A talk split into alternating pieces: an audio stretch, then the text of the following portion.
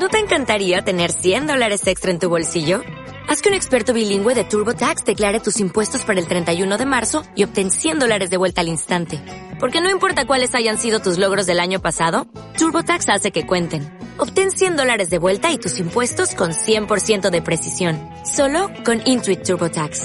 Debes declarar para el 31 de marzo. Crédito solo aplicable al costo de la presentación federal con TurboTax Full Service. Oferta sujeta a cambios o cancelación en cualquier momento.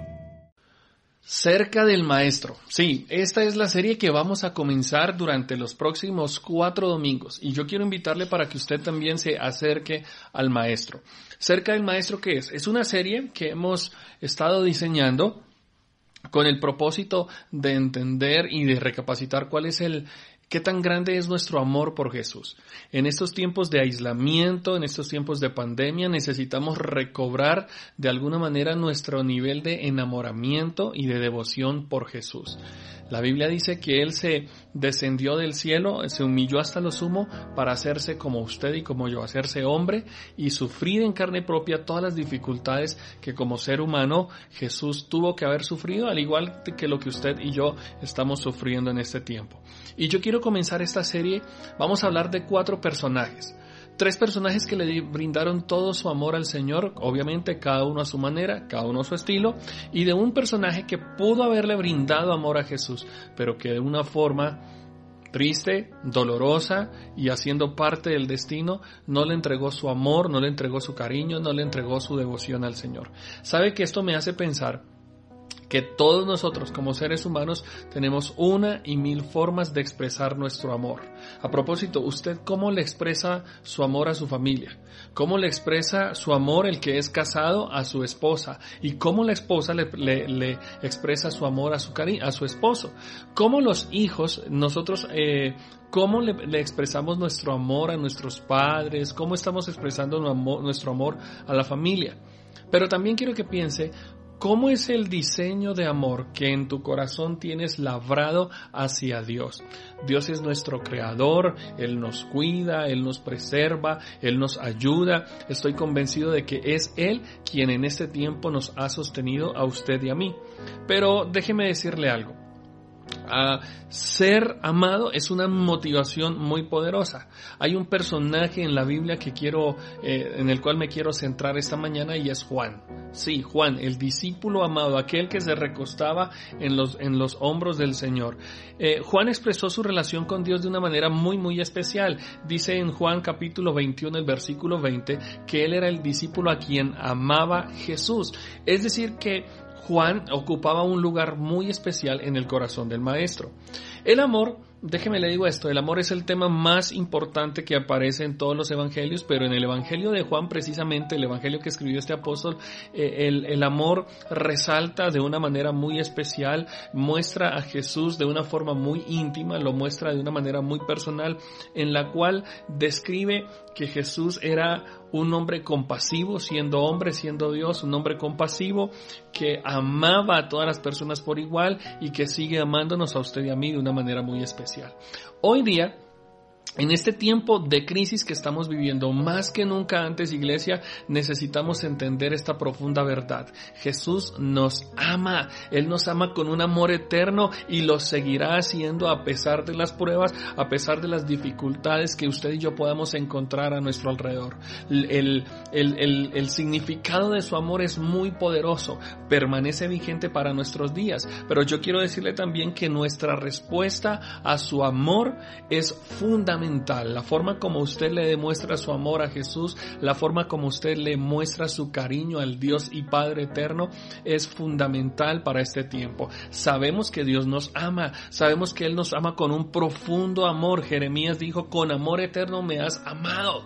Pero yo quiero que usted entienda en esta mañana que lo importante para nosotros no es saber solamente que Él nos ama, sino entender cómo nosotros amamos a Jesús. Dios te ama a ti y me ama a mí a pesar de como usted y yo somos. Y sentirnos amados, déjeme decirle esto, que sentirnos amados por alguien, sentirnos eh, que sentir que alguien nos tiene cariño, que nos tiene aprecio, es muy fundamental. ¿Está de acuerdo con eso? No hay, ni, no hay, no hay una sensación más hermosa para nosotros como seres humanos que sentirnos amados. Y déjeme, le digo lo siguiente, es que Jesús a usted y a mí nos ama profundamente, se lo repito una vez más, Jesús a usted lo ama y eso tiene que llevarlo a usted a repensar, replantear el significado del amor. Cuando nos sentimos amados por Jesús, realmente podemos entender que su amor nos libra del mal, su amor nos libra de la tormenta, su amor nos hace libres de cualquier situación, por difícil que parezca. Y cuando nosotros nos damos cuenta, cuando nosotros descubrimos como seres humanos, descubrimos que Dios nos ama, no hay nada más especial que devolver ese amor, que expresar ese amor hacia otras personas. Eso fue lo que mandó Jesús, eso fue lo que el discípulo, el amado Juan, le enseñó a la gente. Él, él pudo recibir el amor del Padre, él pudo recibir el amor de Jesús y él asimismo lo pudo transmitir. Y yo quiero hablarte un poquito de Juan, porque Juan era un personaje muy particular. Juan el apóstol tenía un hermano que se llamaba Jacobo. Y Juan y Jacobo tenían un apodo muy especial, su apodo eran los Boanerges. Y los Boanerges quiere decir los hijos del trueno. Tenían un temperamento fuerte. Juan, déjame decirte, Juan, sí, el que se recostaba en los brazos del maestro, él tenía un temperamento fuerte. Él en alguna ocasión junto con su hermano Jacobo pidió que descendiera fuego del cielo para consumir a los samaritanos que no los quisieron recibir cuando llevaron buenas noticias. Es decir, que Juan era muy temperamental. Si usted sabía que el apóstol Pedro era temperamental, pues déjeme decirle que Juan era muchísimo, muchísimo más temperamental. También se dice que Juan y su hermano Jacobo estuvieron presentes en una conversación en la que Jesús les hablaba acerca de quién era el discípulo más, más, más importante. La mamá de Juan, por ejemplo, em, estaba muy preocupada, estaba preocupada por lo que iba a ser el futuro de su hijo, estaba muy preocupada por cuál iba a ser el destino eterno de su hijo y fue ella que quien le dijo a Jesús que dónde se iban a sentar los discípulos, que cuál era el, futuro de ellos y que, y que si en el futuro de los discípulos Juan, eh, Juan, su hijo, iba a tener poder, iba a tener jerarquía o iba a tener prestigio. Déjeme pensar que cuando la mamá de Juan está hablando de eso, no está pensando propiamente en ser la mamá de un apóstol o de un discípulo muy tierno. No, no, no. Estoy viendo una mujer que se preocupa más por la posición, que se preocupa más por el poder, por la, por el dominio que su hijo pudiera tener en algún momento sobre la futura iglesia o sobre los futuros seguidores de Jesús. Em, Juan, como lo pueden ver, y, ustedes seguramente lo pueden leer en algunos, en algunos textos de la palabra, Juan era un hombre con un carácter fuerte. Y creo que así mismo como Juan, hoy día existimos muchos Juanes dentro de la iglesia. Gente que buscamos a Dios, que nos gusta estar en la iglesia, que nos gusta tener tiempos de oración, pero que seguramente nuestro temperamento es un temperamento fuerte, es un temperamento complicado, es un temperamento lleno de, de, alguna situación así como, como más bien complicada. En cualquier lugar del mundo un líder manda, pero en el reino de Dios el líder no manda, sino que el líder sirve. Las motivaciones de Juan, al igual que las suyas y las mías, necesitan ser purificadas, necesitan ser moldeadas. Jesús le dijo a Juan y le dijo a todos los discípulos, el que quiera ser más grande, tiene que ser el más servidor.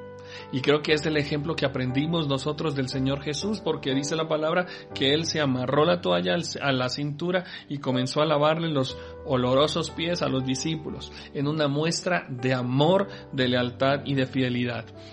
La pregunta en esta mañana es, ¿qué aprendemos usted y yo acerca de la vida de Juan? Y aprendemos tres cosas. La primera, que Juan aprendió el equilibrio entre la ambición y la humildad.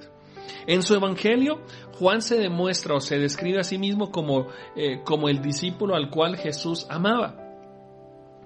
Em, cuando Jesús le daba los pies a los discípulos, Juan estaba allí. Y eso muy seguramente, déjeme, lo veo desde este punto de vista, impresionó el corazón de Juan. Yo creo que partió en dos la vida, la historia y el corazón de Juan, porque ya no estaba solamente viendo al Jesús que predicaba y que sanaba y que hacía milagros, sino que vio al Jesús que estaba dispuesto a humillarse para servir a sus discípulos y a través del servicio demostrarles cuán profundo, cuán grande era el amor que él le tenía a Juan y a todos los demás discípulos. En las epístolas que Juan escribe, porque Juan no solamente escribió el Evangelio de Juan, sino que escribió primera, segunda y tercera de Juan, en esos tres evangelios, siempre en esas tres cartas, quiero decir, se refiere a sus, a sus destinatarios, se refiere como hijitos amados, mis amados. Y eso me muestra que Juan, su corazón duro, se convirtió en un corazón tierno, en un corazón amoroso, en un corazón lleno, lleno, lleno de mucho amor. Tuvo que hacer un equilibrio entre su humildad, entre su ambición, entre su poder, entre sus ganas de figurar y su temperamento fuerte, nivelarlo al punto de ser una persona con un corazón dócil, con un corazón humilde, con un corazón tierno, para poder expresar lo mismo que Jesús le expresó a él y a los demás discípulos. Lo segundo que aprendo del evangelista Juan, del discípulo Juan, es que él aprendió la lección más importante de la vida ¿Cuál es la lección más importante para usted? Yo creo que para muchos de nosotros la lección más grande pudo haber sido aprender a conducir, la lección más grande pudo haber sido aprender a nadar o aprender a cocinar un plato favorito o aprender a hablar otro idioma. Muy bien, interesante. Pero yo veo que Juan aprendió algo más, mucho más profundo y que le dio un valor y un sentido, una dirección a su vida que estoy seguro que nos va a servir a usted y a mí. Juan como segundo punto quiero que escribas esto. Juan aprendió el valor del amar. Y es notable que se le llame el discípulo del amor o el apóstol del amor porque su mensaje siempre fue encauzado en el amor, pero ya sabemos cómo era de temperamental don Juanito, ¿cierto? El amor fue algo que aprendió Juan con el paso del tiempo. Fue una cualidad, fue una virtud que seguramente llevó a Juan de, de ser un discípulo fuerte a ser un discípulo amoroso, un discípulo tierno. Juan era una persona dura, atravesada, Juan era una persona tosca, ordinaria, era celoso, era compulsivo, era explosivo, tal como lo muestra la Biblia que era él y su hermano Jacobo. De hecho, creo que en el Evangelio según San Marcos, en el capítulo 9, versículo 38, se describe a Juan como una persona sectaria, como una persona que hacía acepción de personas, porque eh, cuando, cuando eh, Juan eh, Marcos, el, el evangelista, está describiendo a Juan como una persona que quería hacer acepción contra un grupo de personas que no quiso escuchar el mensaje que ellos iban a llevar. Lo veíamos en Juan, para que lo apuntes ahí en tu texto, apúntalo para que lo busques, Evangelio de Marcos capítulo 9, el verso 38. Lo vemos como un hombre competitivo, lo vemos como un hombre eh, lleno o escaso de, de, amor y lo vemos tal vez como una persona eh, muy cerrada en la mente, muy cuadriculada, que no aceptaba los errores de los demás. ¿Cuántos de nosotros no hemos sido así o todavía tenemos un corazón sectario, tenemos un corazón dividido, eh, como decimos el dicho popular como es, lo mastico pero no lo paso? Tal vez, al parecer, el carácter de Juan era así. Ahora déjeme decirle que pasa el tiempo y Juan envejece. De hecho, Juan eh, es el único discípulo de Jesús que muere de muerte natural, pero él murió en una cárcel, él murió por allá confinado, picando piedra en la isla de Patmos.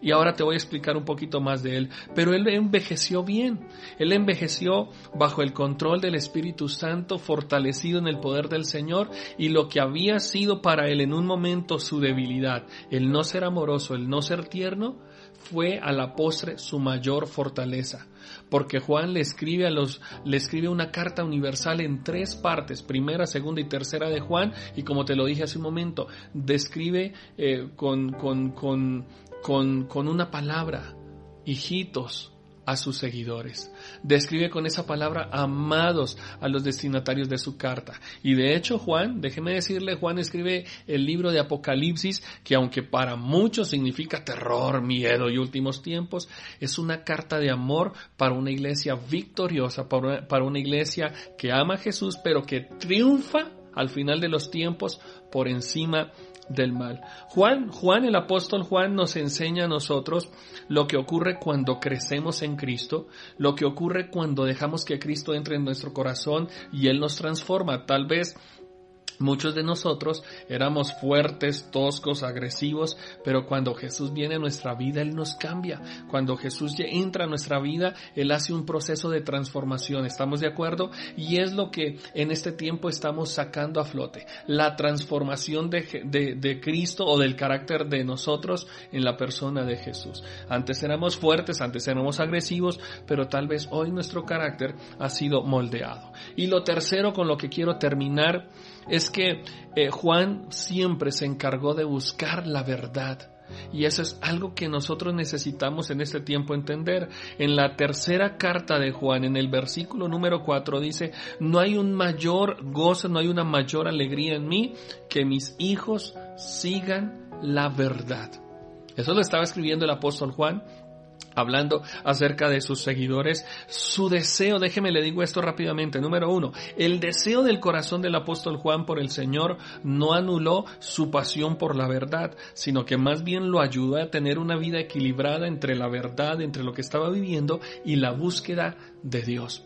Hoy nosotros eh, andamos por muchos lados escuchando gente que dice, ¿cuál es la verdad de todo esto? ¿Por qué si Dios es bueno permite este dolor? ¿Por qué si Dios es bueno permite la crisis? ¿Por qué si Dios es bueno permite esto y aquello y lo otro? Y, estamos como que razonando muchas veces la existencia de Dios, estamos razonando sobre si Dios de verdad tiene el control de todo este mundo o si en algún momento la historia de la humanidad al Señor se le, se le salió de las manos. Muchas personas de pronto en la iglesia decimos amar a Jesús, pero razonamos todo lo que ocurre a nuestro alrededor. Y sí, está bien razonar, está bien pensar, está bien tener un sentimiento, un pensamiento humano, pero no se nos debe olvidar nunca que por encima del pensamiento está el amor de Jesús. Siempre, por encima de cualquier situación, sepa y entienda usted que lo que debemos sacar a flote siempre será nuestro amor por Dios.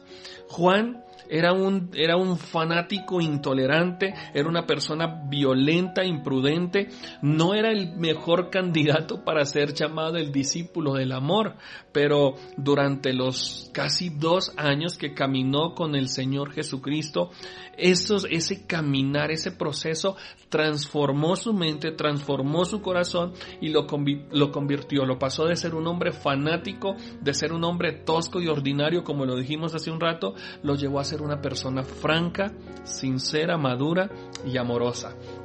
Lejos llegó de ser ese hijo del trueno como se conocía con su hermano Jacobo, pasó a ser el discípulo del amor porque fue uno de los hombres que se dejó tocar por Jesús y además fue uno de los fundadores de la iglesia primitiva. La pregunta mía en esta mañana para ir, para ir cerrando este tiempo es, ¿qué está haciendo usted cerca del Maestro? ¿Se está dejando transformar? se está dejando motivar por lo que el Señor le está haciendo, por lo, que Él le está enseñando en este tiempo, o su corazón se está endureciendo. ¿Usted es todavía un hijo del trueno o usted ya se considera un discípulo del amor? No sé cuál sea la condición, no sé cuál sea la crisis, aunque sí sé que todos en este tiempo estamos atravesando una crisis tremenda, el aislamiento, la soledad, pero déjeme decirle que Dios está dispuesto hoy a transformar nuestro corazón. Usted y yo lo que necesitamos es sentarnos, sí, sentarnos cerca del Maestro. Dejar que sus palabras nos toquen, nos cambien, moldeen nuestro corazón, querida iglesia. Este tiempo de aislamiento tú me has escuchado durante todos los días que hemos estado transmitiendo. Este es un tiempo de transformación. Este es un tiempo de estar cerca de Jesús. Este es un tiempo en el que nos retiramos con Jesús. Y tal vez Dios lo permitió. Déjeme decirle esto. Dios permitió el retiro. Dios permitió que tal vez usted y yo estuviéramos confinados y encerrados para pulir nuestro carácter porque tal vez en usted hay todavía un Boanerges, en usted todavía hay un hijo del trueno que necesita ser transformado por el poder amoroso del Señor Jesucristo. Y déjeme decirle que no hay una sola persona quien no llegue a los brazos de Jesús y no sea transformado. Dios quiere transformar su mente, Dios quiere transformar su corazón.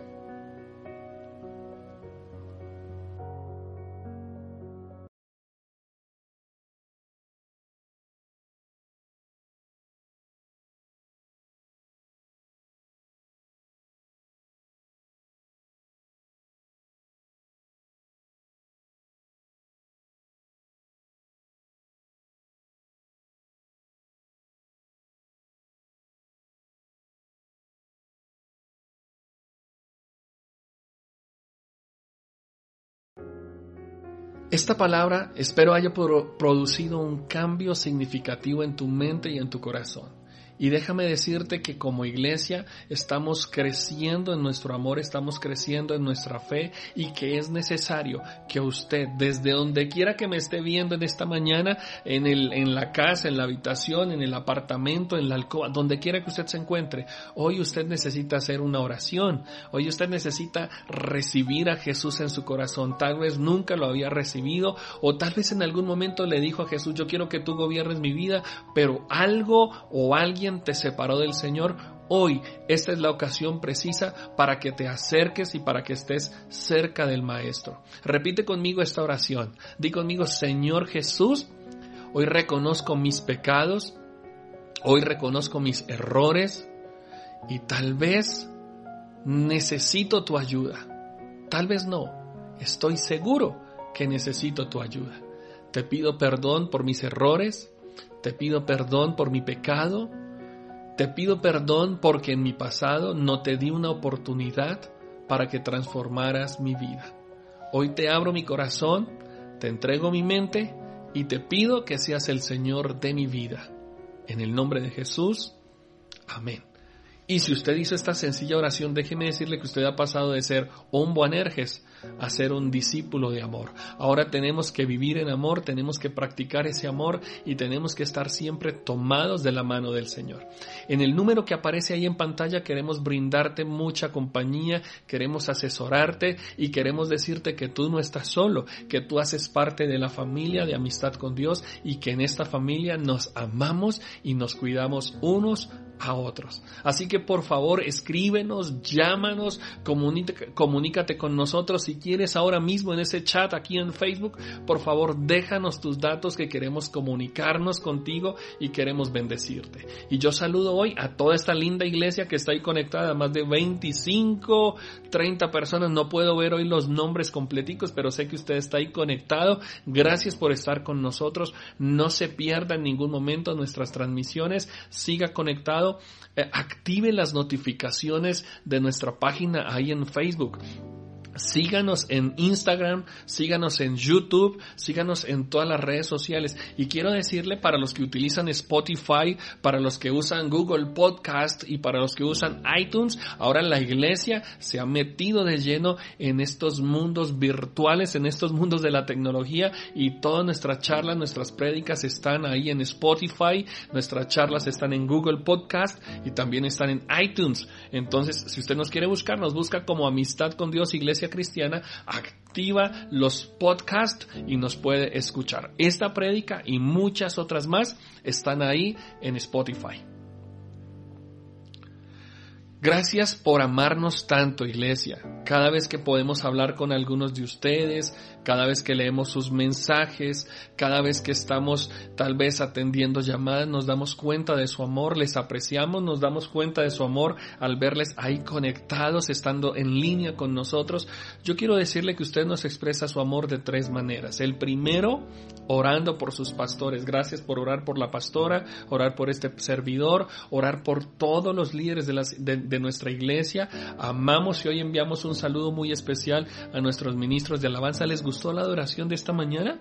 Estuvo hermosa saludamos a nuestros músicos. Hoy yo quiero saludar de una manera muy especial a todos los servidores y a todos los voluntarios de la iglesia. Les expresamos nuestro cariño, deseamos verles muy pronto y deseamos dejarnos servir y atender por ustedes como solo ustedes los, lo saben hacer. Son los mejores servidores, son los mejores voluntarios. Les bendigo. Usted ora por nosotros. Usted, segundo, se conecta con nosotros como lo estás haciendo durante esta mañana. Y tercero, también nos bendices con tu, con tu donación, nos bendices con tu aporte. Nuestra iglesia todavía está en pie, nuestra iglesia está en pie de batalla, está en pie de lucha, la iglesia no se detiene nuestro auditorio nos está esperando y cuando tú aportas, cuando tú envías tu donativo, cuando tú envías esa, esa, esa, esa bendición que tú tienes, estás contribuyendo en la extensión y en el mantenimiento de nuestra querida amistad con Dios. En ese número que está apareciendo en pantalla, usted puede llamarnos o escribirnos y le vamos a dar todas las indicaciones de cómo usted puede donar, de cómo usted puede aportar, ya estés aquí en la ciudad o estés en otro país. En la página de internet www.amistadcondios.com.co encontrarás un espacio que dice donaciones. Ahí en donaciones también, también vas a encontrar el número de cuenta bancaria en el cual nos puedes aportar. Y quiero decirte que hemos abierto un, ah, una parte más, hemos abierto, ¿cómo se llama? Hemos abierto otra alternativa más para que tú puedas, eh, para que puedas hacer tus aportes, para que puedas eh, hacer tus, eh, tus envíos, tus donaciones en dinero, lo puedes hacer y lo vas a encontrar ahí en, en nuestra página de internet donde dice donaciones. Iglesia, para nosotros es un placer compartir contigo. Te dejo porque quiero alistar las 11 y, 11 y 20, 11 y 20. Tenemos nuestro impacto con Amistad Kids que hoy está espectacular. Hay un invitado especial para esta para este tiempo. Y hoy no se olvide que a las 5 de la tarde estaremos una vez más conectados en una reunión muy especial, muy querida, para que usted se conecte, para que esté con nosotros e interactuemos de una manera especial. Así que a las 5 de la tarde nos vemos. Muchas gracias Iglesia, les enviamos nuestro abrazo. Si usted quiere compartirnos alguna petición, alguna necesidad por la cual quiere que estemos orando, por favor, antes de que se vaya, antes de que cancelemos esta transmisión, por favor, escríbenos aquí en el chat en Facebook, escríbenos cuál es tu petición, cuál es tu necesidad y estaremos orando de una manera muy, muy especial por ti. Así como viste esta mañana ese testimonio tan hermoso desde Estados Unidos que nos envió la hermana de la pastora, tú también puedes testificar de lo que Dios ha hecho, de lo que Dios ha obrado durante esta semana en tu vida. Es muy sencillo. Coges tu celular y lo colocas así de manera horizontal y te grabas a ti mismo y nos envías un saludo, nos envías tu petición, nos envías tu necesidad y estamos deseosos de escucharla para poder compartir con toda la iglesia y con todas las personas que nos están viendo desde otros lugares, saber lo que Dios está obrando en este tiempo. Porque en el tiempo de la pandemia Dios sigue obrando y nosotros seguimos cerca del Maestro. Bendiciones para todos. Feliz resto de día.